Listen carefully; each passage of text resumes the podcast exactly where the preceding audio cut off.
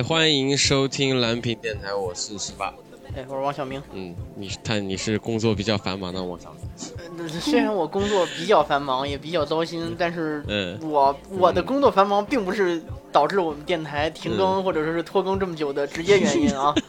这锅我不背。啊，这锅是这锅是我我我，因为这个最近啊，这个要拍摄嘛，所以最近哎，就是天难挣，事难吃嘛，要需要赚点钱嘛。呃，毕竟要又不这个要持续更新，可能最近比较难嘛。但是就是说能更新，我们还是更新的啊。就是说要保持周更，显然这个今年还是有一点难度的。但是我们尽量还是会更新的啊。那么这个简简简短说一说啊，这个最。这这个要聊的这个话题啊，也是我们这个一直要聊的新番节目，也是一如既往的啊。这个这一季的新番，我们也是在中间才才开始录啊，没有办法啊，就是大家要，反正大家也不会因为让我看看了我们这个说的这东西，会回回去再看一下这个最近的新番啊，嗯。所以呢，所以还是从所谓的叫什么呀，叫新番推荐，现在已经变成了一个新番的中断点评和未来展望的工作，甚至可能没有未来番展望，我们就是来聊一聊自己看了一半之后这些新番有什么想法。对，我们就是读后感，我觉得现在就是一个读后感的一个状态。哎，讲今天的闲话不多说，我们赶紧听一下这个王老师的这个新的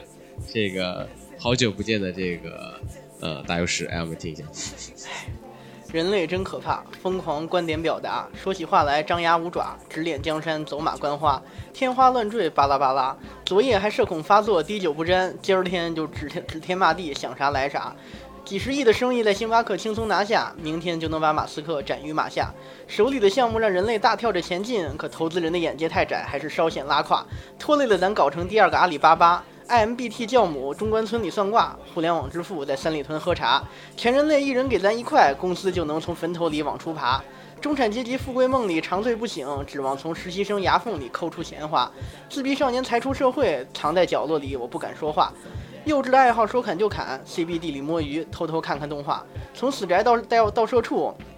一样的社恐，一样的英开拉。一样故作多愁善感，一样的妄想着艺术细胞正在逐渐进化，一样的想被人夸，咱也算是个艺术家。从七零到九零没什么不同，做自己世界的楚门，不分谁小谁大。团建里含泪把酒言欢，你说明天上上市纳斯达，我说下个月炼巨人动画化。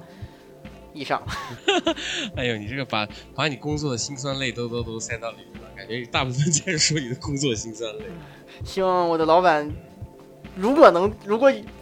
有那么偶然听到我的这个打油诗的话，不会对我心生怨恨。虽然这里面几乎所有的梗都能在我的工作体验当中一 一对应吧。呃，这个王呃，这个王老师最近有这个新的工作啊，他就步入了一个新的新的时代啊，终于告别了这个啊，从从电影剪辑、影视剪辑，现在变成了新媒体剪辑啊，也算是嗯比较赶得上时尚啊。我们聊一下七月新番啊，七月的新番其实总的来说啊，这个还是比较这个比较贫穷了吧？我可能感觉去年的七月新番比今年七月新番少太多了，这个更新的东西，更新内容也一样嘛。毕竟当年最能打的当然一定是七月新番啊，但没想到今年的七月新番。嗯，比较能打的都已经是出现了一些像是另类的、另类的一些，比如说这个异世界，也不是异世界开红口，这个异世界舅舅跟什么，嗯，什么彻夜之歌啊这种比较小清新或者说比较走另类风向的一些动画会比较有意思啊。剩下的我觉得，比如一些王道的动画已经在步入一个呃半衰期吧。我我给我的感觉是这样的，我不知道你看这个。七月新番总体的感觉是什么样的？这个质感？当你点到这一点的时候，我才惊讶的发现，整个七月新番里边，我没有找到一个正儿八经的王道系的，所谓的就是就是就是像当年的《咒术回战》呢，《鬼灭之刃》呢这样的王道系的正儿八经的，就是全老少皆宜的全年龄向，或者说是大概全年龄向的这种热血动画，或者说是王道向动画。你自己说这一季比较可能可能。好一点的，所谓的什么，包括从上一季延续下的《夏日重现》，是吧？还有你刚才提到夏那个《彻夜之歌》，甚至还有这个《来自深渊》一样，就全部都是那种搞一点猎奇啊，然后搞一些就是就是甚至可能带点小众的番。我觉得，你分析了这么多次业界，我实在不想说是这个动画已经变得更精细化，然后更针对某一类人群，更针对深层次的爱好者所所做的这些所谓的产品定位。但是我真的就感觉这个。虽然说我自己看的时候依然还能保持那种惯性，觉得哦这些动画还都挺好看的，而且我也能够就觉得是有说的地方更多了，不至于说像《鬼灭之刃》还有《咒术回战》这样，我就说哎这样好那好，或者说进行一些很大众化的 的评评语吧。但是我必须得说，就是我现在在动画这个事件上，这这个事儿上边，想要和周围的朋友找找共性是越来越难了。就是我就是你不知道大家有没有这种想法，就是当你看到一个二次元，就是或者说也是二次元的人，你跟他说哎我最近在看什么好番的时候。不能像以前一样有所谓的海贼、火影、鬼灭啊、巨人这种，就大家都都看都能聊出来。就是说，你拿出七夜新番，你问他，哎，最近有什么好看的动画吗？你说一个这个所谓的夏日重现，说一下来自深渊，他可能听也能听说，但你找不到当年像哎潘景鲁鲁修那种，哎一个大作丢出去，大家都能说，哎呀好好看的魔法少女小圆啊，怎么怎么样这种。哎，我觉得我们这一个所谓的二次元爱好动画爱好者的群体也渐渐变得越来越细分。我。这本来我觉得所谓的二次元，我们在找到这个相同气味的爱好者之间进行的一个初步试探性的触角性、触角接触的这种信信号，寻找共鸣的的这这种交流就已经变得很难。现在这种更加细分化的七月新番就变得更难了。嗯，是是是，确实啊，就是以前我觉得第一是战略性问题吧，就是以前这个所谓的像。国内啊，就是中国供应的一些番新番，比如说要看一些这种青春向，第一是青春向这些东西，国内会比较喜欢看啊。但是因为最近国内砍番砍的特别多啊，就是说能上映的特别特别少。然后现在又转向了欧洲跟美美国那边的市场啊，所以异世界的异世界类的现在已经不是说异军突起啊，大概现在我数了一下，基本上可以占到三分之二的这个。一个一个一个概念，就是全部都是异世界。因为为什么是会选择异世界？因为异世界比较好入门嘛。它不像就是说你一定要去接触这个文化，你才能知道大概是什么样的一个，就是说你要接触日本文化的深层文化，才能知道，哎，这个日本高中是什么样，日本校园什么，日本工作是什么样，这种更加的，嗯，好看嘛，好入手嘛。我觉得有这样的一个问题啊。另外，我觉得就是说，为什么今年的这个这么越来越贫穷的这这这一季啊，还不如当年的这个四月番。感觉啊，起码还还有几个，比如说什么这个《间谍过家家》之类的，还还可以一点。但最近感觉，嗯，第一你感觉不到预算比较非常的充盈的这个剧剧组就没有。第一是没有，第二是像像王老师说的，就是说没有一个就是说可以能打的，或者说你可以去共享出哇，大家一一说全都全都有的那种，全都知道那种感觉啊。就我昨天还跟我朋友喝酒聊呢，就是说，哎呀，现在聊什么这个拿着多这个火影跟海贼王哪海贼王哪个比较有意思啊？就是那个时候那时候聊的还挺开心的，但是现在你再想回回想，除了民工漫以外，还能还能再跟这个除这种主要的动画动画宅以外啊，还能有别人可以跟你仔细这么聊吗？我觉得还真的比较少，没有办法。嗯，不过没办法嘛，这个。有没有？就算发生再怎么贫穷嘛，我们也会一直看下去。但是起码还会有一些让我们觉得不错的吧。就你突然就变得很感人，就是即使这个世界不存在了，我也要有动画的这种。哎，好虚假。没有办法，就像你刚才说一样，虚假是虚假。呃，对对，就是在这种大众化的这种东西下，就是现在大家聊起动画的时候，已经缺少那个一桌宴席当中那盘主菜了，大家聊的都是点心。嗯。就是，而且而且我我甚至觉得，就以我们这个电台的基调，以及我现在看到的各种所谓的番剧节目呀，还有这个短视频平台上这这些这些动画的解说也好，动画推荐也好，大家甚至都不再讨论点心的好吃与否，而单纯的讨论这个点心有多难吃。对，没有办法，没有办法。呃，想想我们不多不多说啊，我们先直接聊一下最近就这一季我比较我们比较就是推荐的，或者说我一猜啊，因为这个。王晓明老师一定会在朋友圈里面会推荐一波他认为不错的这个新番，我也是按照他的这个所谓的路书去观看了一。当然，对他对于他的路书，我还是有一些比较有意意见的地方，到时候再到后后面再展开聊聊。但是其实有两部一定是这个工业认可，或者说在这季这这一季里面应该算是非常不错的。第一个是这个《异世界舅舅》跟。彻呃彻彻夜之歌啊，我觉得彻夜，我们先聊聊我觉得我不错的。我觉得彻夜之歌是让我觉得，第一是我看了大概十五分钟，我就觉得我一开始我们不知道王小王王小明同学没有发发朋友圈的，没有发朋友圈录书的时候，我还自己还哎还先先去看了一眼这个《彻夜之歌》，因为我一开始看 PV 的时候感觉还蛮有兴趣的。我看了十五分钟之之后就觉得，操，这一定是王小明最爱的最爱的一个一个一个系列啊！一个一个忧忧一个忧郁的一个小青年走在一个半夜的路上啊，需要一个美少女过来拯救拯救他，哎，简简直我觉得非常对着王小明的这个胃口啊！我不知道有没有打中你的内心啊？我我听你这么说的时候，我的满脑子都是问号，说哎，我真的是这样吗？但是怎么说呢？我觉得他的气质是和我很相符的，但是我并不是被美少女拯救啊，我想到的是就是男主流露出的那种，就是就是。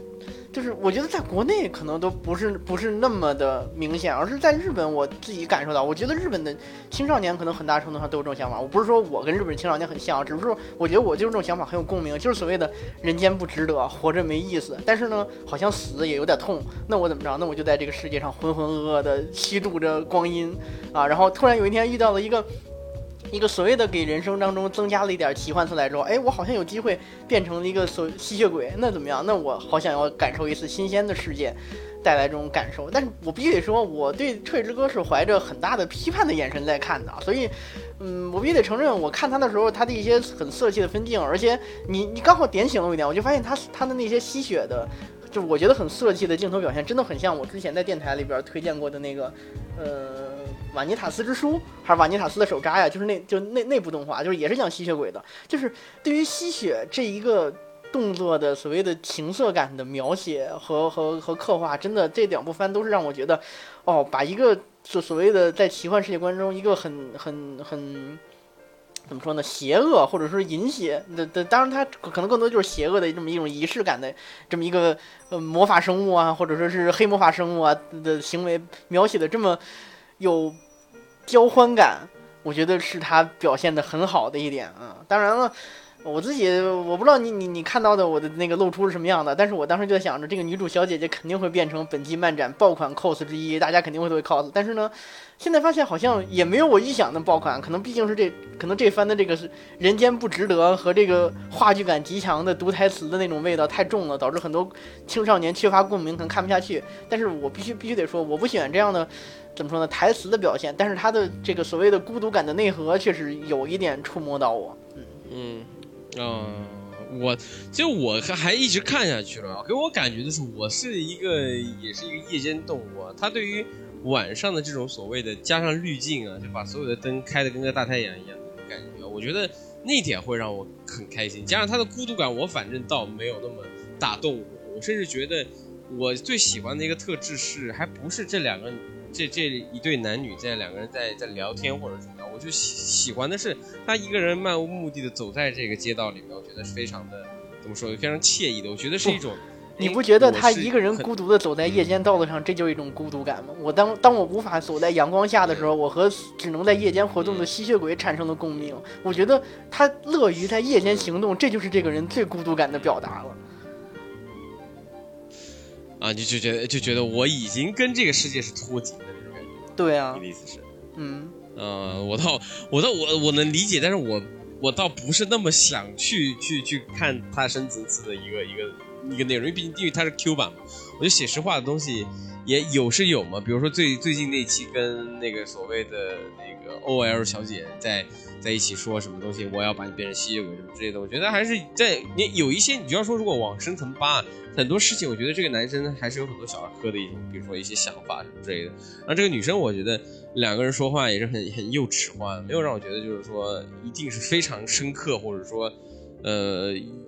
有有意，就是说你说念白他有问题吗？我也觉得他念白有问题，但是我我唯独吸引我的还是就是说。一个夜空中，两人无无聊在那边逛来逛去，是我觉得我最我最喜欢的一个 theme 或者一个主题吧。别的我倒所所谓你想说那种所谓的啊，这个很孤独、很很那个什么的时候，我倒没有那么那么强硬的感觉啊。我只能觉得就是说，这个是一个在所有番剧里面的一个大套路化的一个东西，就是一个一个男生，如果你要怎么样描写一个男主他的他的特立独行，或者说他的有意思的话，一定要加上一个孤立的一个一个角色在里头。就像奇迹奇迹之蛋那种感觉嘛，就是呃，都是一定要有孤立啊，或者是说一定对对于所谓的上学这种有一一一群情绪这种东西去去突出这个角色的他的特别，然后导致他一定要在晚上行走。我觉得这是有刻意化，有点让我觉得，而且就是说这种东西看太多了，反倒不是觉得他他这点会让我非常有吸引。嗯，既然说到这个，我就得。进行一个所谓的豆瓣儿、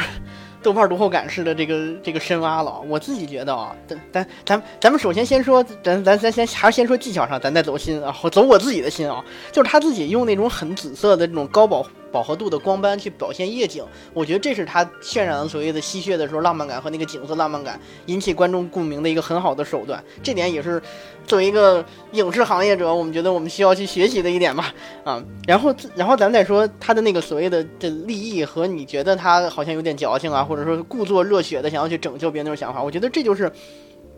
我对他的含有的很大的批判呢，就我觉得他的那种包含着台词味儿和带着那种特有的日式矫情那种，就是很为赋新词强说愁那种青少年故作抑郁的状态。这也是我为什么定场诗里边其实我有写说那个啊，大家就是每一个觉得自己有艺术细胞的人，肯定都是故作忧郁的人，而且这些故作忧郁、假装自己有艺术细胞，还特别希望着希望别人夸奖自己有艺术细胞，而这种人在我们。在我们认识的那个就是以艺术家著称的这小圈子里面，肯定还特别活跃。但是大家就是至少你我看到这些人之后，总会在内心骂他们一句傻逼，对不对？但是我自己反思自己曾经一路走来，虽然我一直都和这种心态为敌，但是我自己内心的时候，有些时候确实有这种。不怎么懂事儿的，有点想有点想玩闹的这种自我放弃和自我嫌弃，甚至说可能想要逃离这个世界的那种，就电电电真寺那种啊，要逃避要逃避啊，不是不要逃避不要逃避，而是我就想逃避就想逃避，而且是那种无意义的逃避。而这点上面，我觉得啊，就是我我不知道你有没有这种想法，就是我真的有一段时间和男主一样，就是我不想去学校，而且大大概就是在男主那年，就是初初中的时候，就初中的时候有那么几周，我是真的就是就是想着啊，就。没有理由，不是被霸凌，而且我自己也一直想，一直想想在这个番里面，千万不想看到男主是因为所谓的霸凌或者是被霸凌，就这个东西在日本社会很常很常见，很频，就是说说说常见可能有点难听，但是确实在日本动画表现当中真的很常见。但是我真的觉得不要这么俗套，他我在我心中能够勾起共鸣的就是他有那么一天突然就懒得去上学，而且觉得上学都不是觉得上学没有意思，而就是觉得我上学很很无聊就不想去了。当然了，日本的家长还是在这种所谓的快乐式教育下被浸染很久，他没有去打孩子。我是真的就被爹妈打到学校去恢复上课的。但是我自己就是很能理解那种，就有一天突然觉得我没有经历过什么事儿，我就是觉得不想去学校的这种状态。那这种状态就确确实实勾起了我一次共鸣，而且我当时看到之后在反思，就是。我们现在经常看到的一些啊，就是所谓的抑郁症患者，或者说是就是青少年陷入抑郁，或者说是突然突突突突然就就想不开的这种状态。那实际上我们总是说是现代社会的高节奏、高快节奏和这个怎么说呢？是是大家吃的太饱了，然后然后然后产生抑郁症。但实际上这些这些症状，我觉得自古以来就有，只不过在在那个小农经的时代，我每个村里边都会有那么一两个人，我们不会叫他抑郁，我们会叫他他疯了，对吧？而且每一个小城可能都会有那么一两个疯子，然后他可能受了什么刺激，或者有一天就好好的，突然就就有点什么事就这样了。我觉得实际上这就是我们很难去理解一个事儿，但是我们理解的时候，在《彻夜之歌》里边，我觉得他很好把这些可能大家都觉得很理很难理解、很莫名其妙的这么一个题材做的很浪漫，而且用一个嗯从天而降的美少女小姐姐把它浪漫化了，嗯。对我而言，我觉得这是这是我找寻曾经有一段时间自己那种共鸣感很好的一部分。虽然我不喜欢他绝大部分这种，就是很怎么说呢？露出的表达方式，比如说吸血呀，比如说就是借用这么一个有圈色的题材，但是我觉得他自己给我的那种，就是哦，开始反思自己这种是不是忧郁啦，然后是不是觉得这个人间不值了呀，这种劲儿，和当年这个前前上一季还是上上季那个漂流漂流少年给我的感觉是有那么一丝相似的。当然，话说了这么多，说回来，我自己给这个番打打分，我是七分，我没有给他很高的分，因为我真的，我觉得他他话剧味太重了。哦。我倒还好，我只是觉得这里面的很多这个女性这个角色让我觉得非常的没有意思，或者是说，呃，她的一个职能就是拯救一个孤独的男生。如果这个孤独，我希望反倒是这个孤独的男生怎么着是一个人一个人走还是怎么样？我倒我倒还觉得还行啊。就是说，如果突然一个所谓的机械降神，或者说一个女生跟你有一个非常有意思的 DIE，然后哎两个人怎么样怎么样去做，也可以所谓的双双双双主角的一个进程去走是可以的，但是感觉还是没有那么。那么，那么让我觉得很很抓人眼球啊，或者说这种所谓你说的孤独感，或者说你把所谓的呃这个一个一个男生在厌学，就我觉得看这部番让我也能体会到你像说的那种所谓厌学厌学情绪啊，就我现在厌学情绪也是非常的非常的大啊，就是呃这个我这个就另外再说了，但是在在在这个。那个时候啊，就说你说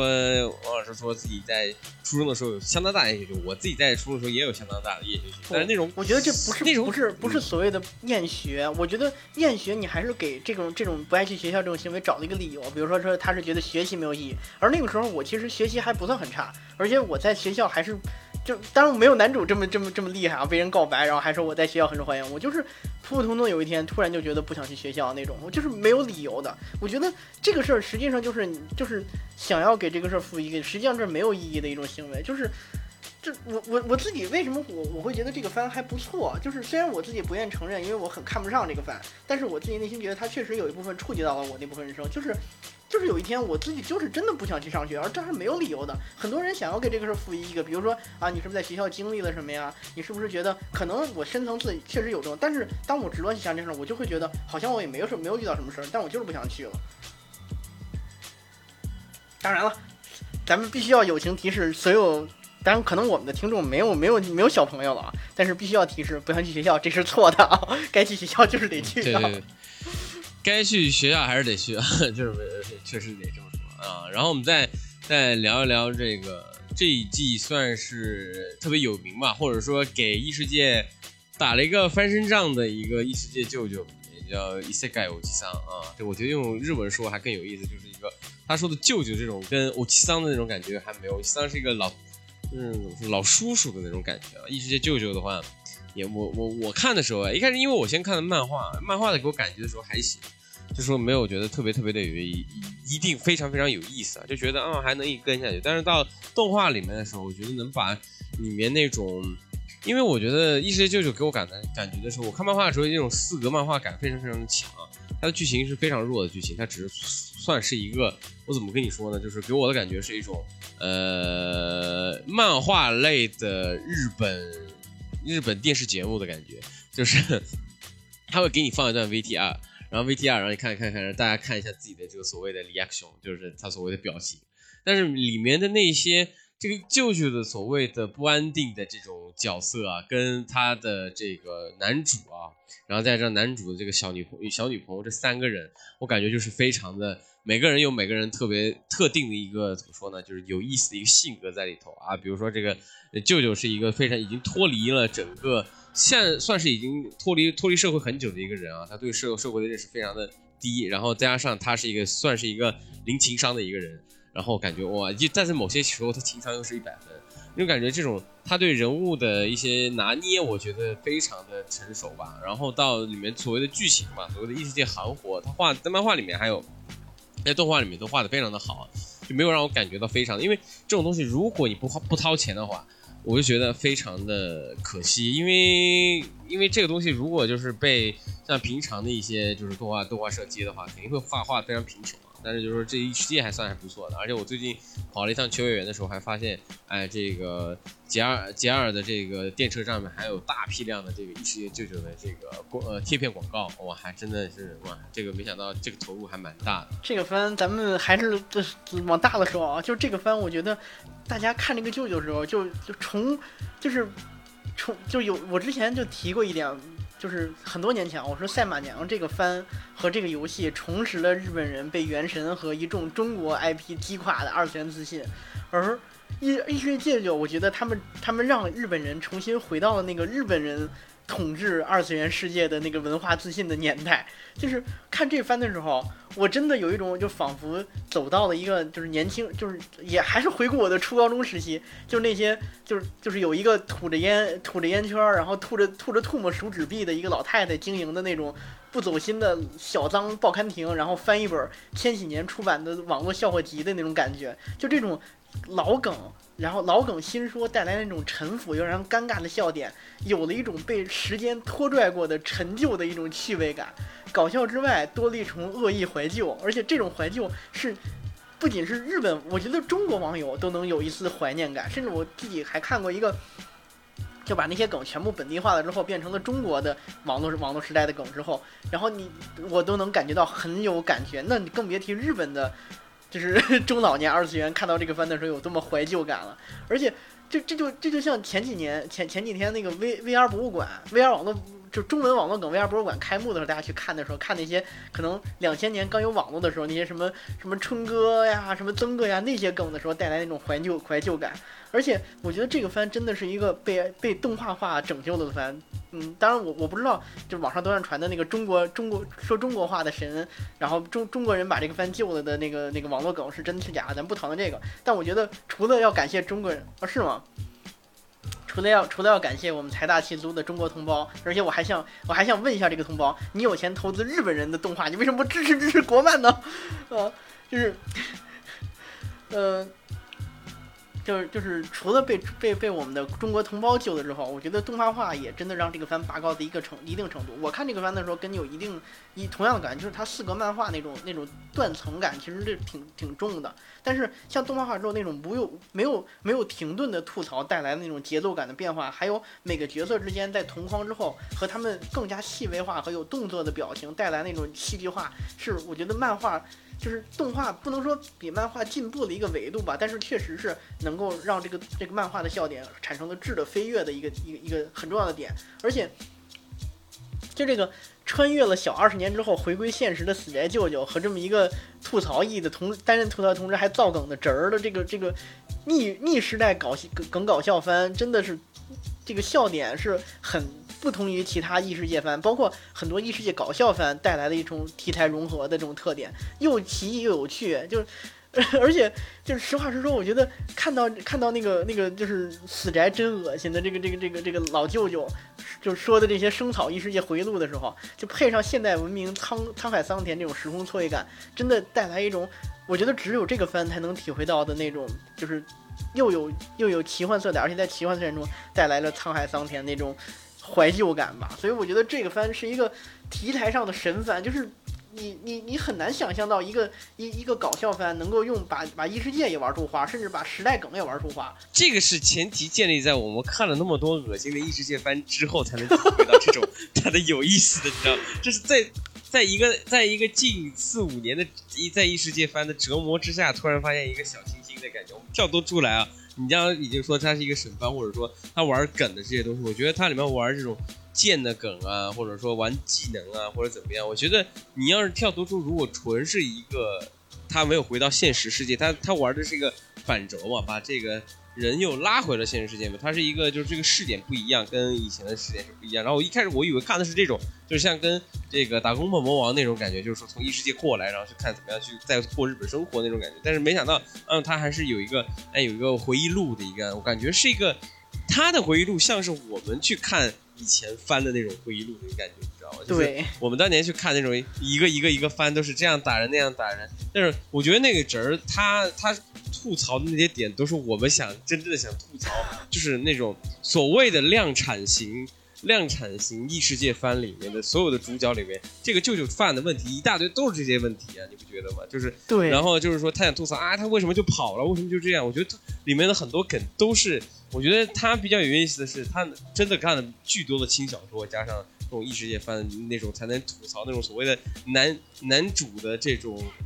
非常王道的一个走路走走法吧，比如说遇到一个精灵婶婶，又遇到了这个婶婶那个婶婶，然后这个婶婶又是那种，哎，反正就是各种吐槽，而那种吐槽非常的，哎，吐槽非常的就是非常扣人心弦，或者说哇，他这这这是想说我要说的东西，我感觉是一种，呃，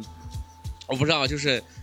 某种意义上是一种我们在以前看漫画老夫子那种老漫画的时候，哎，这个梗真的像像你刚才说的威尔那种威尔那种老梗啊，就是当你在回顾老梗的时候，你会发现还真的是，其实我觉得这个相当于一种另类的给我们这些这种所谓的老臭宅的一种回怀旧范吧。我给我的感觉是这种，我不知道你。对，所以我觉得他搞笑，他他搞笑的点，当然我觉得这可能有点尬夸，因为我实际上还是觉得这个番他可以做得更好。但是我觉得他那种梗中梗和和和和对那种二次元老梗和我们当年看那些很王道、很常规化的日系番的那种吐槽，然后当他放在舅舅和侄儿一起看看看 VCR 的那种吐槽的时候，真的就产生了一种新城的新效果。而且这个番它很有意思一点是，它不仅在这些梗上面做得很好，同时它它让一些。有一定这这个有一定门槛的一些梗，不能理解的观众也同样能获得乐趣。比如说他这个这个舅妈不不解风情的舅舅和舅妈不解风情的侄儿和和和和侄儿媳妇的这些这些故事，一样的让这些看这些番可能不懂不那么懂笑点的新宅，或者说是对二对对二次元不怎么熟悉，但是看这个番也能获得快乐。当然，可能这些人都不会看这些番吧。但是我觉得这个番还是挺高明的。是，起码我觉得他能给一些。你别说说，就是一定要去扒那些新粉。我觉得新粉一定不会去看这个，还是还是这还是在看《夏日重现》那帮人比较多。嗯，但是异世界舅舅，我觉得还是真的是对异世界有怀，当年那个对当年对异世界有怀念的那那那那那帮子人的那种感觉吧。嗯，但是我觉得这这番确实是，如果要推荐的话，我真的觉得这一季的话，我虽然非常推想推荐这一部，但是好像已经两周没有更新了，是不是？对我自己很对，已经有两周没更新了，而且他这个番就和就和顶点一样，就停的很迷。对，真的非常迷。我不知道是预算不够还是怎么着，但是他确实感觉到了预算。我一开始感觉他的预算真的非常非常充足啊，嗯，然后他的画风也不是那种所谓的量量产型画风，嗯，然后然后然后我们再再再再聊另外一部吧，就然后这这个先跳过吧，然后再聊一个，我觉得就刚刚王王王明说的那个。说另外一部啊，就是所谓的呃，就是我们之前也做过单独一期节目的《来自深渊》啊，只能说《来自深渊》啊，真的好啊，这就是经费充足啊，然后改编的我觉得也不错，就不像那种断片，像之前漫画的时候它是双线的，然后把很多线都是弄得很乱，但是这部的时候，《来自深渊》动画的话的时候，它算是一个直接是一个竖线的一个时时间线啊，所以不是那么乱，而且，哎呀。就是你又看到这几个人的时候，你就感觉那种内心隐隐作痛的感觉又开始了。而且，哎，这个公主，这个，哎，就是，哎，就是你就只能忍忍痛吧。我感觉就是我不，就是现在看还挺开心啊。等到到进入这个深深山村深层次打仗的时候，我觉得，嗯，我感我我感觉是要要要要出一波问题。嗯，我跟你看《来自深渊》这个这这这这这一季的时候，我跟你有一点想法是不太一样的。我是觉得他的编剧他在梳梳理剧情这方面做得很好。就是我在看《深海村》这个剧情的时候，我也会觉得很乱，因为好几条线交叉，而且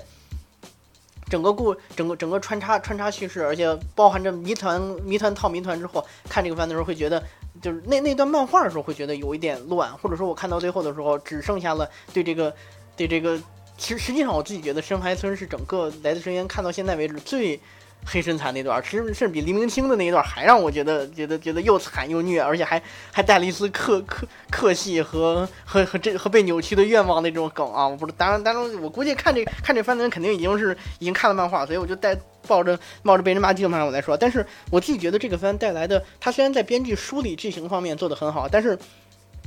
它。大的功力是够的，但是在一些细节、情绪上表达上，我觉得比起漫画，给可能是漫画先前已经提高的阈值。但是我看这番的时候，我觉得，嗯，有一些就是那些所谓的黑身惨的表达呀，还有一些当当时的情绪铺垫是还是不是特别够，嗯，就是，当然我也很期待，因为咱们现在看到第六集嘛，我不知道第七集开始讲述剧情的时候，尤其是那个被扭曲的愿望，那个公主的。公主的母亲和公主的奶奶的悲惨身世的时候，会不会做得很好？但是确确实实说，我当我看漫画的时候，毕竟它是黑白的，我看到那个用黑白画风所画的毛茸茸的时候，但是那种黑白黑白和嗯高高明安高暗度对比，高高暗度很高的这种画面的时候，带给我的那种就黑身残的冲击还是很大的。但是当我看到他们上色之后，变得毛茸茸、软绵绵，就天线宝宝可可爱爱的这种颜色和就是很明亮的颜色的时候，我虽然能够理解当时当之后进行那种进行反转的时候，大家那种反差给我的震撼感，但是我自己内心会打一个问号。我现在会觉得，你前面的铺垫的相对来说比较没没有前几季带给我的铺垫那么多，而且。整个故事在我一个已经提高，在漫画已经提高了我阈值，而且整个故事我已经大概了了解的情况下，它能否像那个呃黎明清的那个剧场版一样，给我那么深的震撼了？就是像你你你还记得，就是看剧场版的时候，黎明清把把把把普鲁修卡慢慢肢解，然后让它变成自己的的燃料包的时候，那个那个那一组镜头带给我的震撼，还有最后普鲁修卡变成变变变成笛子的时候。这这这个插入回忆的那个剪辑的那个片段，带给我的那种泪点和震撼感，还有那种黑身残，但是又同时又还有不断向下那种人类的进取精神，带给我那种纠结又矛盾的那种那那种冲击力是很大的。但是在这番我看到现在的时候，就就。怎么说呢？你回忆，因因为你你现书里还可以，但是我感觉回忆上面我看到的那个，呃，三贤里面的那个那个叫叫什么呀？那个那个那个那个海骨龙，但我就这么叫他了，他叫什么来着？忘了啊。还有那个还有还有还有那个探险家，还有那个那个那个公主的公主的奶奶，那个妈妈，他们三个带给我的印象已经不，就是至少在动画里边给我的印象，我觉得不是特别深，而且整个生海村里面这些人，现在我看到的时候也大部分就是。就除了除了除了除了那个粉色的粉色粉色嗷嗷叫的那那个小胖子之外，其他人给我的那种就是就是熟知程度好像也不如漫画给我的高，所以我很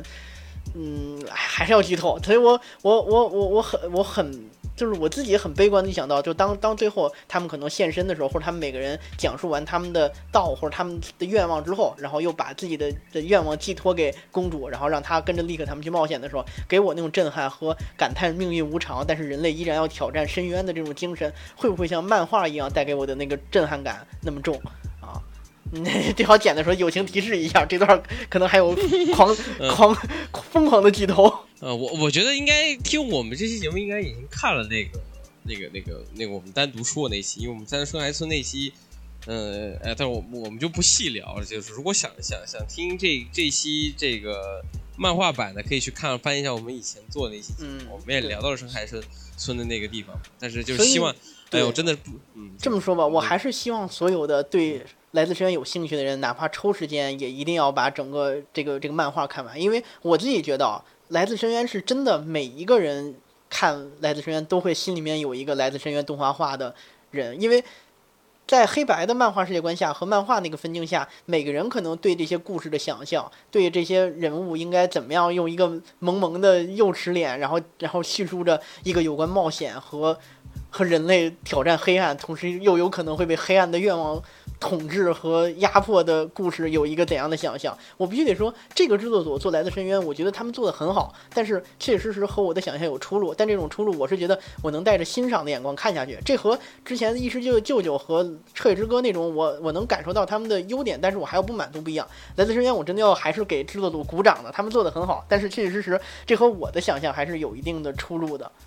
而且，但是你要给我一笔投资让我去拍，我肯定拍的没没比人家好，我也就在这大放厥词罢了。对，就是算观观观者评论吧，我们只是对于观作为观看者去去说一说大概什么样子。确实啊，就是如果按照漫画那么大篇幅的，因为漫画是按照章节来的嘛，它那种大章节去讲，它是按这个章节节奏跟动画的节奏，还是我觉得有一些比较难难的地方，加上你怎么样去统。统筹人物的，因为他们因为蓝深渊每个人物他都不是呃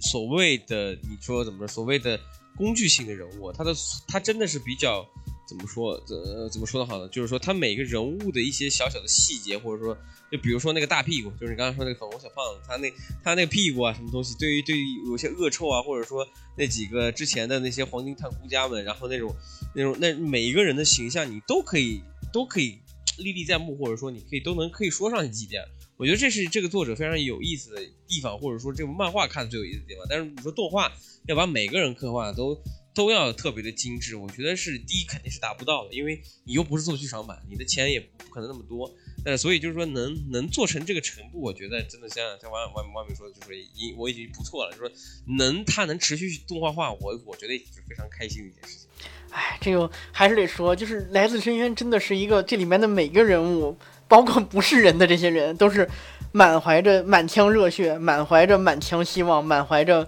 满胸口的热爱，但是却被扭曲成了怪物的故事。尤其是我前两天看到一个特别地狱梗，就是炭治郎背着背着祢豆子，然后看到那个呃黎明清背着被燃料包，说啊，你也把家人背在身上啊。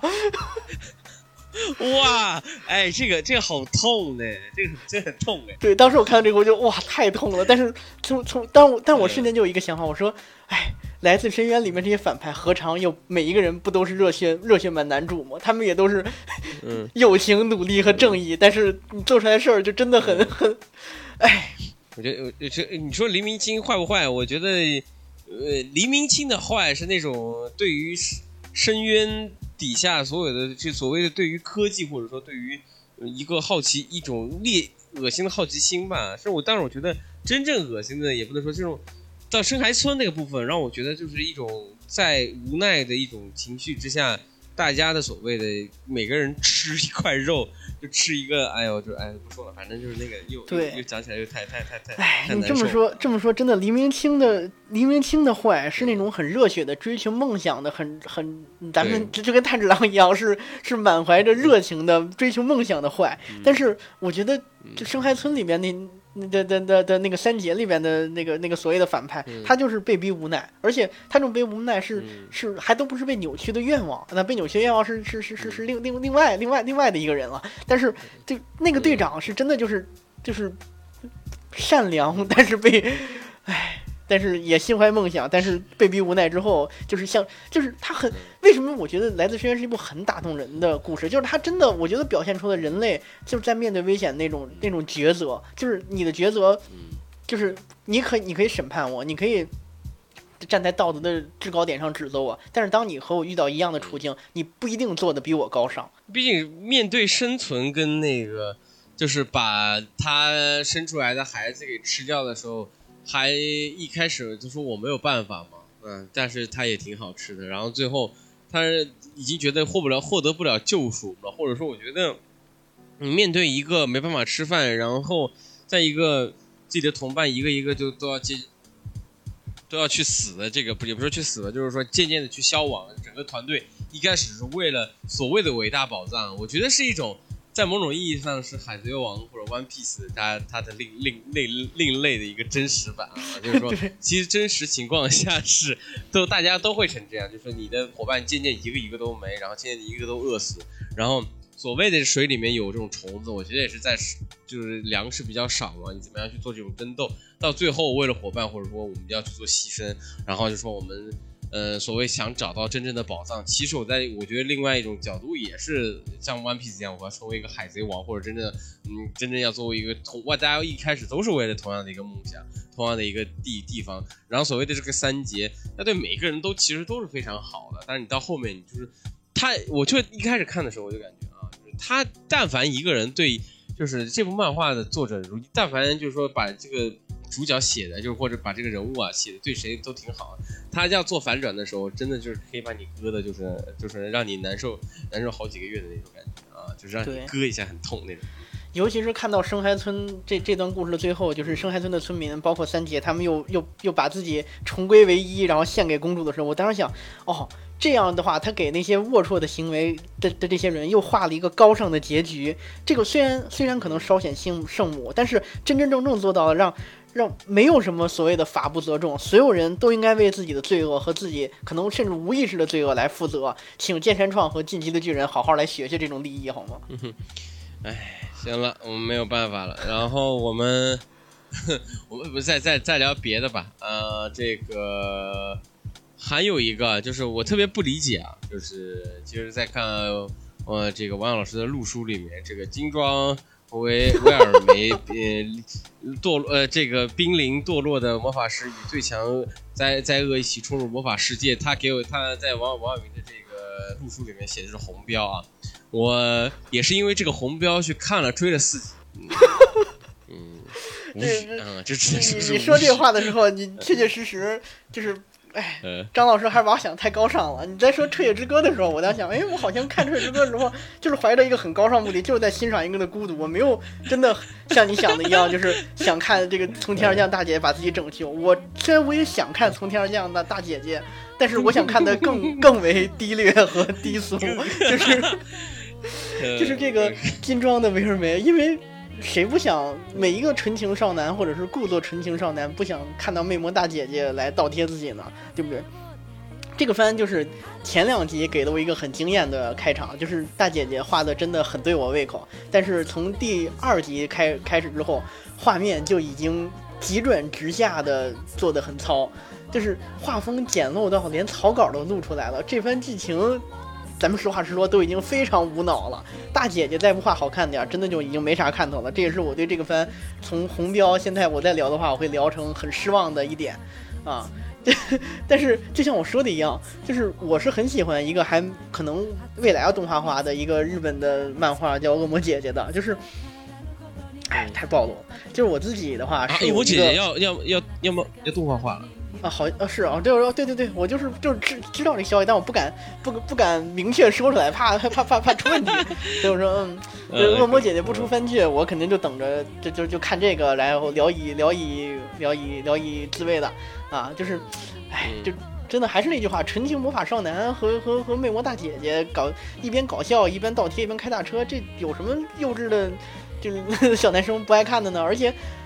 确实。这这个这个类型的姐姐确实很戳我的喜好，比什么就是我看什么继母的拖油瓶是我的前女友啊，还有还有杜鹃婚约呀这种倒贴类的这个乙女向，甚至是萝莉向，甚至是是很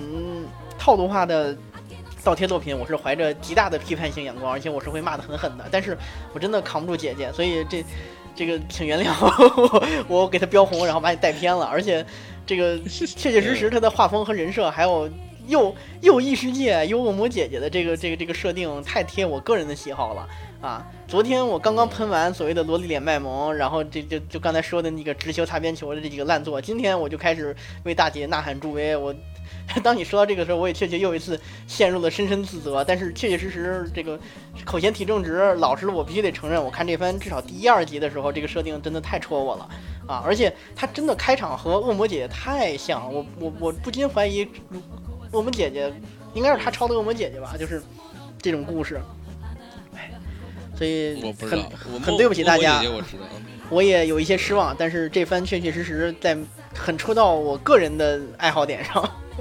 就是你，就是呃，满足性 B 档的一一一些这个大家的一些东西。但我看的时候是，我真的是觉得呃，懂就懂王王老师为什么会喜欢。但是我看的时候真的是，就是脚趾抠地啊，真的是非常的怎么说嗯。我看的时候也脚趾抠地，但是我真的不忍心骂他，因为他确确实实姐姐还是太太对我胃口了。然后我看《吹之歌》的时候，我是觉得我只想看一个少年的孤独，但我不想看他和美少女怎么贴贴。啊，这我觉得这是我自己在观观，这当然我觉得可能大家都一样。虽然我站在干案上边这评论这个点评那个，但是我也还是扛不住自己内心最真实的喜好。你包括我可以站在干案上说那个什么继母推油瓶是我的前女友，就是就是又狗粮又轻改，画风和制作到位，但是根本看不下去，只想冲到厕所狂吐不止，就是那种日本意淫，然后编辑又当又立的基本操作。明明是个李帆设定，但是男女主的心理和行为却纯洁的不行，然后真的很反胃那种故事。还有那个。呃，也是好像同一天的那个异世界迷宫开后宫，我不知道你有没有看那个，就是就就脸都不要的异世界意淫番。我看到他那个那个穿越之后，然后蓄奴的异世界设定的时候，本来以为这是一个在异世界的热血冒险。虽然这个这个这个男主不至于掀起所谓的社会革命，解放奴隶少女，让大家翻身农奴打打把歌唱把歌唱，但至少也像其他男主一样，好像好像礼贤下士，然后然后说我要跟你跟仆人平等相处，然后我们两个之间没有主仆关系，我们只是一起合作的战友，然后再开再开这种被动后宫，然后。被被各种各种这种兽娘和和和和大美女倒贴这种垃圾异世界常规作品，结果就变成了一个单纯的擦边球，而且站而且站在主人的地位上边去去去去居高临下对待这些异世界少女的这种这种故事，这还不如《棍之勇者》有那么一丝反抗精神。就第一集就三观稀碎，异世界中的谢中谢。就这两个番我能带着批判的眼光看，但是，哎，魅魔姐姐真的扛不住，她就和。这个恶魔姐姐一样，她触碰到了我人生中人性中最柔软的那个软肋啊！所以我看这番的时候，我现在来说的话，我只能说就是范伟范伟范伟的那句话，我已经触碰到了我的软肋。我我异世界开后宫，我反倒追到最近啊，你知道吗？就是我一开始准备是说，哎，是不是像棍友一样或者怎么样怎么样？但是现在看的真的是，也不能说擦边球啊，就是它有无圣光版本的，我跟你说，就是你要再恶臭一点，它真的是可以看到有有有漏有漏露出的那些。但是你让我觉得，唯独让我觉得无聊的一点，或者说你要恶臭番可以啊，但是就是说这个男主，第一是哎。我要去买一个买一个奴隶，然后买个奴隶说，哎，我我，然后也是被推荐嘛，就说哎，我对他好像挺感兴趣，然后就赚钱，然后他就为了买这个奴隶，然后这个奴隶说，呃，就是咱们俩可以互相互相擦擦一下身体，哦，要开始了嘛，然后就说，擦一下身体之后，叭叭叭就开始就是所谓的里番行活之后，啊，然后还要就命令女生，就是说你必须要命令那个寿娘说，必须要早上要给我打 kiss，晚上要给我打 kiss 才能才能睡觉，我说，这这。你咱可以，你要恶臭一点就直接一点，你要不然搞这个东西又不知道你在在干什么，而且现在已经做到第六集了，还在这个迷宫的第二层里面还在刷砸树人、刷树枝，我都不知道他到底到底想干什么。然后你说要擦边球嘛，也没有也没有说非常的有看点，也是那种里番很火。然后你说就是没有让我感觉到看会有当年的那种。极端恶心宅男的那种恶臭思想的一个极极致的发挥啊，这种感觉就是纯纯要要理番不理番，要要就是要擦边球不擦边。对，这也是我觉得继母的拖油瓶是我的前女友和异世界后宫最让我反感的，就是他们真的是又当又立。当然，我必须得说那个叫什么呀，金装的梅尔梅也又当又立了，但是那那 那个确确实实人设人设戳到我了。但这两个因为人设不戳我，所以我就放开了喷，因为。他们真的是，就是说难听点，就是脸都不要了。你如果想做，你要么就老老实实做一个，就是别让别让别教坏小朋友的，这这这这这这个十八家的李帆。你要么就做一个相对纯情一点的，就是掀起革命，然后解放少女，然后你这个时候再开后宫，我也能敬佩你，还是个行活，或者还三观还正。你这个就是彻彻底底的宣传的一些很不正的三观的故事，而且是吧？你你看了之后也也不一定会让自己有多么开心，对不对？啊，或者说你品味高一点的话，你也就去看看《彻夜之歌》里边吸血也就够，也就能让自己觉得，哎，好像又一次浪漫，又一次孤独的人相互慰藉啊。然后你品味低一点的话，你也可以看桂勇那种又又又又又又翻身农奴把歌唱，又能又能又能解气，还有还有李帆行火的这种故事。但是《逆水开迷宫》，我我我不知道它的它的受众在哪啊。而且你你真的你要想针对某一种想法，你像 金装的梅尔梅前第一二集一样，你搞那种这这种很贴合别人喜好的倒贴也可以接受。但是，唉，我不理解。如果说真的有很喜欢异世界迷宫开后宫的，可以来可以来跟我交流交流。我真的很想问问为什么会有这样的 这样的受众。我我我我我是没搞懂啊。反正就是说要剧情没剧情，要擦边球没擦边球，就是反正看着挺没劲。但是就是。最近没真的没什么可以看的啊，除了不过除了不过话说回来，就我刚才聊到我喜欢的金装梅尔梅的时候，你有没有觉得，哎，好像真的有这么一种人存在是挺合理的，就是一边可以骂着其他的烂番，但一方面又在这种番看着流口水的人。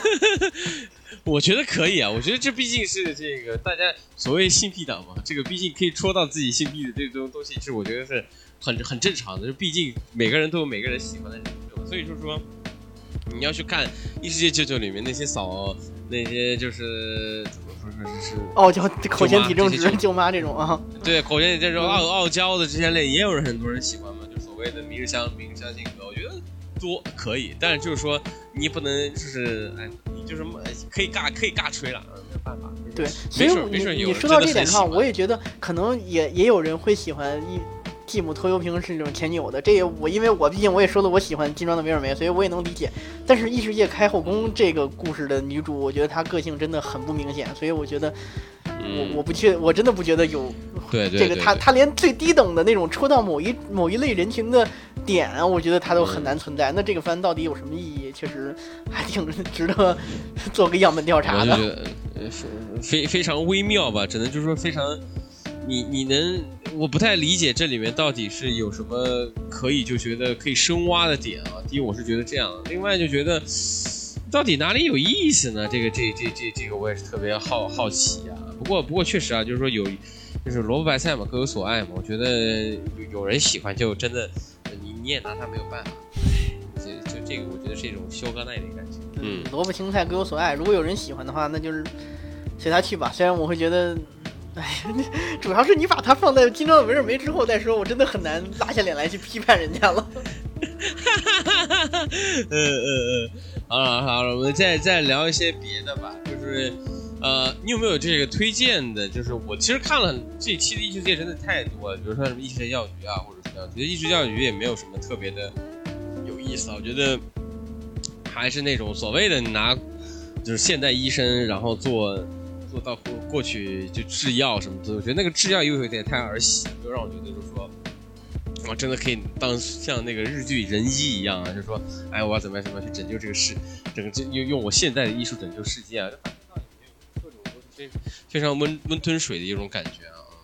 对，就像那个就是异世界药局这个现代化医学大师穿越到异世界，然后用魔法加加外挂凭空造药，然后创造一个医学奇迹这种故事，我觉得他的现代医学的知识点，虽然作为外行咱看的时候也挑不出啥毛病来，但是他的情节还是太套路化、常规化了。就是我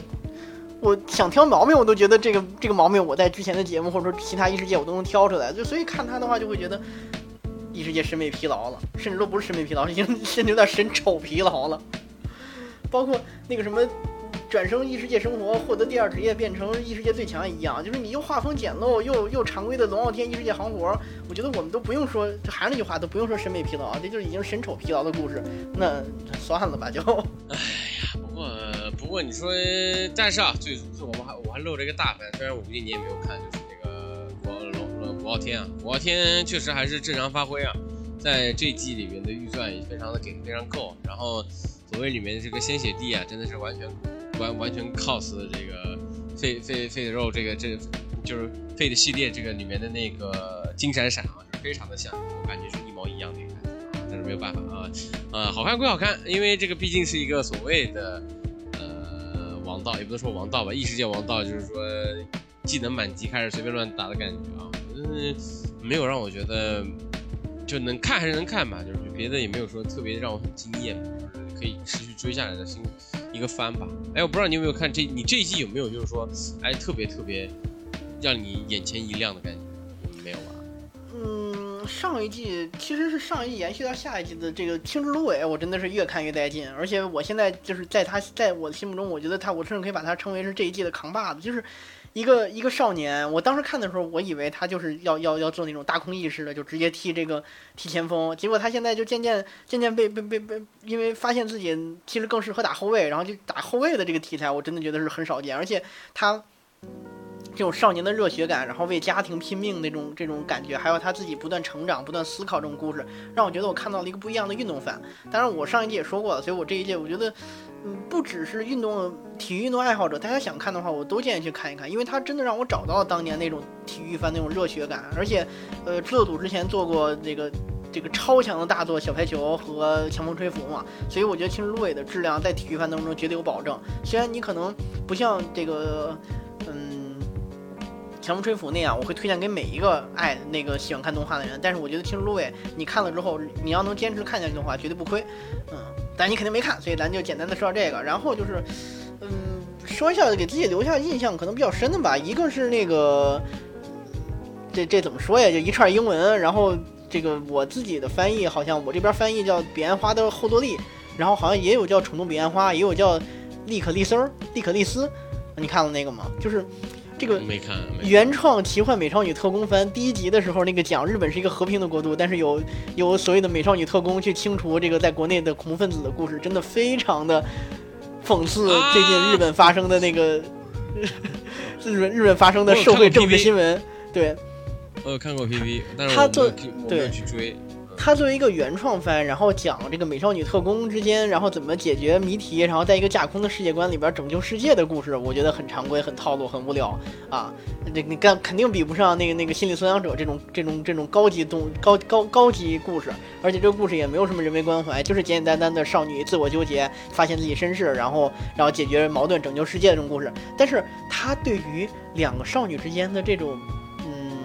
带一点薄荷味的友情描绘的非常的到位，就这种经典的没头没头脑、扮猪吃虎和不高兴、上进心美少女之间组队隐藏身份，然后再然后执行地下制正义的假科幻设定下隐藏的那些剧情节奏和笑点，还有人还有基于人设之间两人之间化学反应，在你观看这种时候，你 CP 党大获全胜，看得非常得劲儿啊！这行活的故事虽然套路，嗯满满，但是细节运作很精致，不仅动作戏考究，而且整个故事。之间就像我刚才说一样，两个美少女之间的这种这种细微的情感变化，还有她每一个化人物之间化学反应诞生这种笑点，你看了之后能很乐呵。所以我觉得。嗯，我推荐大家看看这个《杀车时间》。你当然，你当然，你看这个番的时候很难去思考什么。哎，这个故事透露的什么人生哲理？这个故事有什么现实意义？这个科幻设定到底有什么漏洞？还有这个故事是不是太套路了？是不是又又是一个传统的拯救世界和 和和和面对自己身世的故事？但是，你就刚刚光光看少女宝百搞搞百合，然后清新无痛的故事，我觉得也挺好。所以这番是一个是我一个意料之外的推荐和惊喜吧。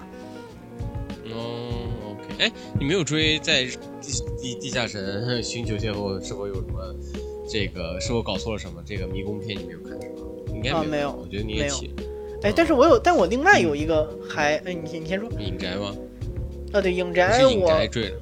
对我影宅在追，就是因为我第一季的时候看的时候，我还是挺觉得挺有意思的，就是那种奇幻奇幻萝莉姐妹情深，然后然后探索一个宅子的命运，而且它那个维多利亚时代的青少年设定还是挺戳我的审美胃口的。但是我看到这季的时候，我觉得他在这季上线真的好像有点生不逢时，因为一个影子的题材刚好和夏日重现撞在了一起，而他的这种萝莉脸和和和和。更注重剧情，但是剧情的话又需要前期铺垫的剧情。当你遇上夏日重现的时候，我觉得他打不过夏日重现，所以这番算是有点遗憾吧。如果他放在其他的番里边，应该还能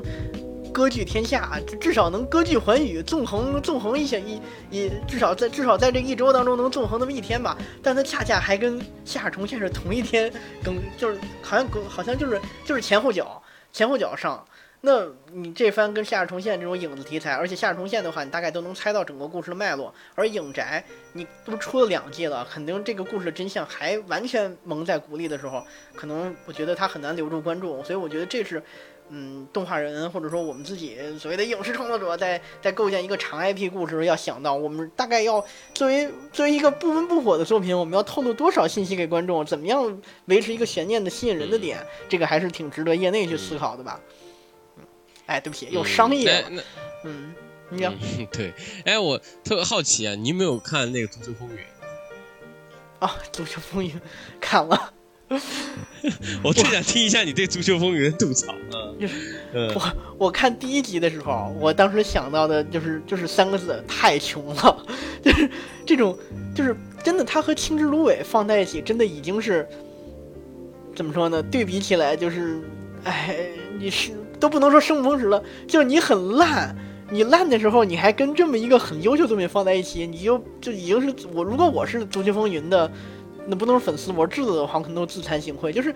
当然可能可能他们确实也没钱，但是你没钱，你也有，你能把故事讲好吧？但这种单纯的跟自我纠结的故事，就开篇就比起这个上一季，这个就就这也是同一季，就比《青之芦苇》啊，《青之芦苇》作画又好，还背负着家庭和梦想，是吧？你这个一个单纯的跟自我纠结，男主还特矫情，然后队友还特特无厘头的故事，我觉得《青之芦苇》和《足球风云》之间不知道差了几个足足球小将了已经，而且从足球小将到《青之芦苇》，再到这个这个《足球风云》，我觉得这个专业水平就能看出，虽然日本人的足球现在很好，他在亚洲算是很懂足球的了，但是日本人还是没懂足球，就是。嗯，包括《青之芦苇》，其实也能看出来，其实还是那套个人主义的自我成长故事，啊，那《青之芦苇》讲好了，《足球小将》咱们算讲的及格，但《足球风云》确实讲的很烂，而且这个作画还穷还穷疯了，就真的很没劲，啊，这咱们这这这点说完，说骂完《足球风云》，我们再来说这个所谓的我自己觉得足球番，如果你抛开了所谓的那种个人主义那一套自我成长故事，足球真正吸引我的是什么呢？足球吸引我的是。就是一个团一个队伍几千几百年来积累的历史积淀，还有这这这个队伍里边的球员和其他队伍之间球员、教练和其他队伍教练之间几代人之间经历的那种爱恨纠葛，就像看三国一样。这也是我喜欢看足球的一个原因。我更去追追逐于场外的国家与国家之间，然后球队与球队之间的那种爱恨情仇和历史感带他们的沉淀。这种沉淀感，你当然你可能往大的说，是像《三国演义》一样几代人，当然这个动画化就不好表现。但你纠结到纠结到某一个球队，你也可以表现出一个球队的这个人和那个人之间感情纠葛，那个人和这个人之间的羁绊。所以，我觉得如果想把这个。呃，一个足球番画画好，我觉得你没必要真正纠结于一个球员，你完全可以描写一个球队，完全描写一个球，妈，这个我倒没，我倒不知道到底，因为球队你要看十二画应该没有，不太可能吧？你觉得？所以，所以因为小排球，嗯，对我这这个就说回到我之我上一季的时候，我说，呃，那叫什么来着？呃如果说赛马娘是包裹着包包裹在运动番外外表下的偶像番，实际上还是在贩卖友情、努力、正义，啊，不是友友情、努力和和和少女间的羁绊，不对不对，他怎么说来着？对他，他实际上还还还还是贩卖梦想，少女少女少女偶像的梦想嘛，就这么说吧。啊，赛马娘实际上实实质上是一个偶像番。那我觉得当时我说老 live 啊，但是这一季老 live 也挺烂的。老 live 就是一个包裹在偶像番外国外外表下的运动番，实际上就还是讲，实际上他虽然是虽然是少女之间为了梦想去努力，但实际上更着重于表现少女之间的友谊和他们之间组成一个团团队之后怎么样就去去去征服这个赛事。所以我觉得如果我如果是我自己啊，但我可能大言不惭了，我自己做一个足球。番的话，我可能会采用赛马娘和老赖那种形式，就是描写几个队员之间，然后他们之间怎么努力，然后他们和其他队伍之间，可能这个人是那个人的兄弟，然后那个人想要超越这个人之间的这种故事。然后这个这个这个学校的这个学学校和强豪校之间有什么关系？他可能巅峰，嗯，可能可能他的巅峰是灌篮高手的版本，但是他可能下线也就赛马娘那样，我觉得也就足够了。这个你要呃没，我觉得还是这个还是得看钱吧。我觉得如果钱 钱够的话，嗯，说回到说回到就是我我上单位之后，我工作之后最最最最直观的一点就是钱到位，什么都能到位。对我感觉应该就是你比如说《强风吹拂》，我看虽然我就看了一集啊，我感觉也是非常有钱的一个，也不能说有钱吧，起码起码《强风吹拂》跟。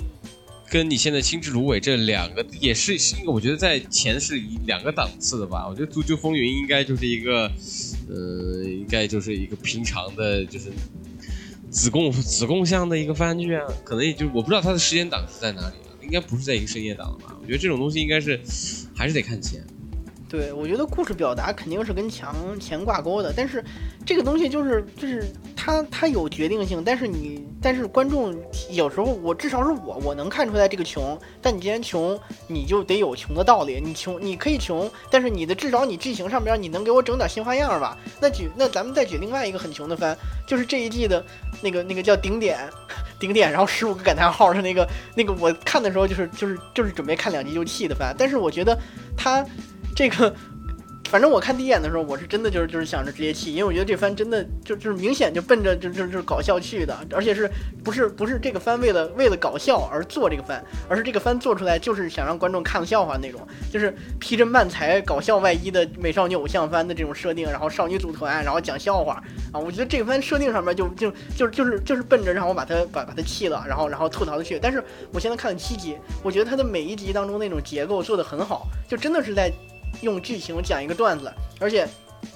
而且，而且玩的是结构喜剧那一套，就是最让我让我引人注目的是有一集，他们是是有一个外星人团，就在北海道，他们他们他们坐电车，然后坐坐坐坐坐校车，然后然后整那些笑点，就这种以美少女轻松日常卖萌为核心，夹糅搞笑艺人生活的真人选秀的设定，虽然题材俗到疯了，甚至有点套路化，但是它的笑点真的很有新意，而且。而且他的故事和这种笑点，虽然你看起来很无厘头，但是他的笑点明显是经起打磨，而且有结构喜剧那种写作手法。我觉得，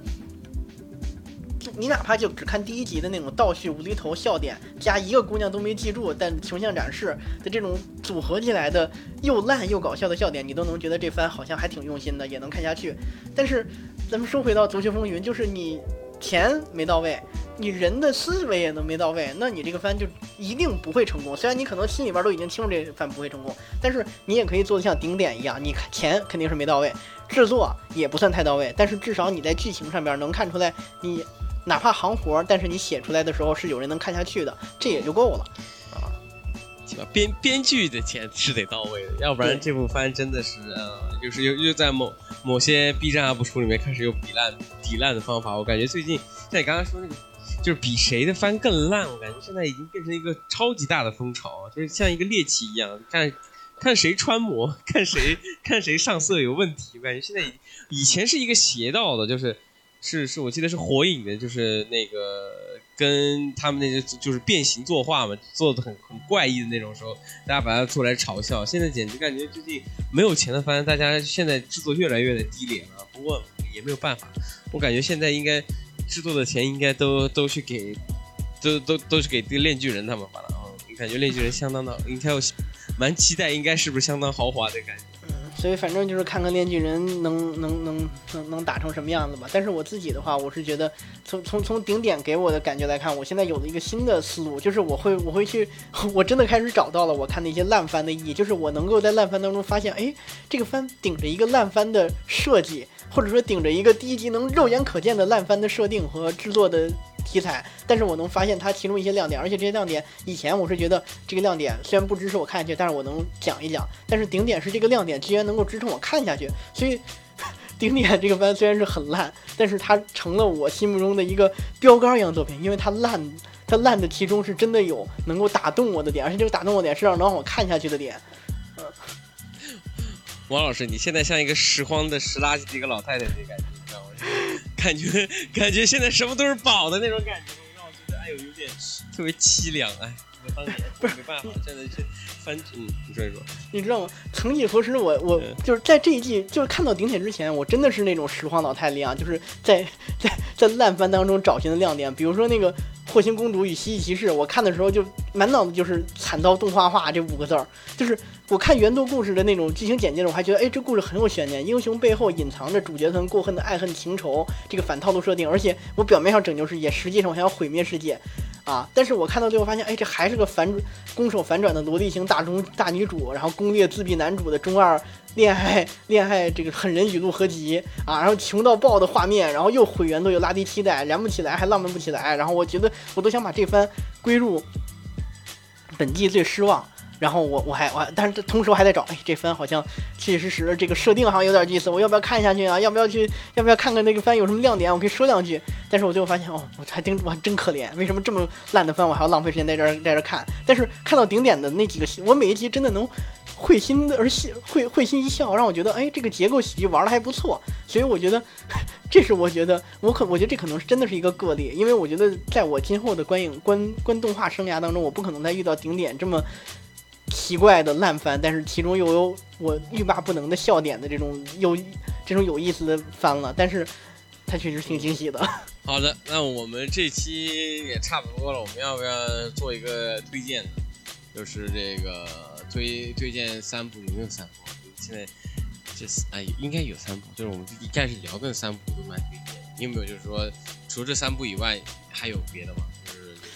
要推荐的，嗯，我觉得我可以推荐推，就是就是推荐几个我觉得意料之外的好看的，就像刚才说的那样，你就比如说，你看《异异世舅舅》，你肯《异世界舅舅》跟《赤尾之歌》，咱们都算已经推荐了吧？但是我确实觉得顶点顶点大家都应该看一看。就这番虽然真的还是那句话，顶着一个大家一看就是烂番的设定，但是它确确实实把结构喜剧玩的玩的挺花的啊，每个人都能从这番当中获得快乐，这个我是意料之外的推荐。还有就《青之芦苇》，我觉得每一个。哪怕对足球没兴趣，你从现在出的十八集，你看的时候都能像我意外看看舞动舞动不止的那种意外的热血感和燃点燃感。这这两番，我是我觉得，嗯，大家可能会忽视，但是确确实实给了我很很大的快乐的番。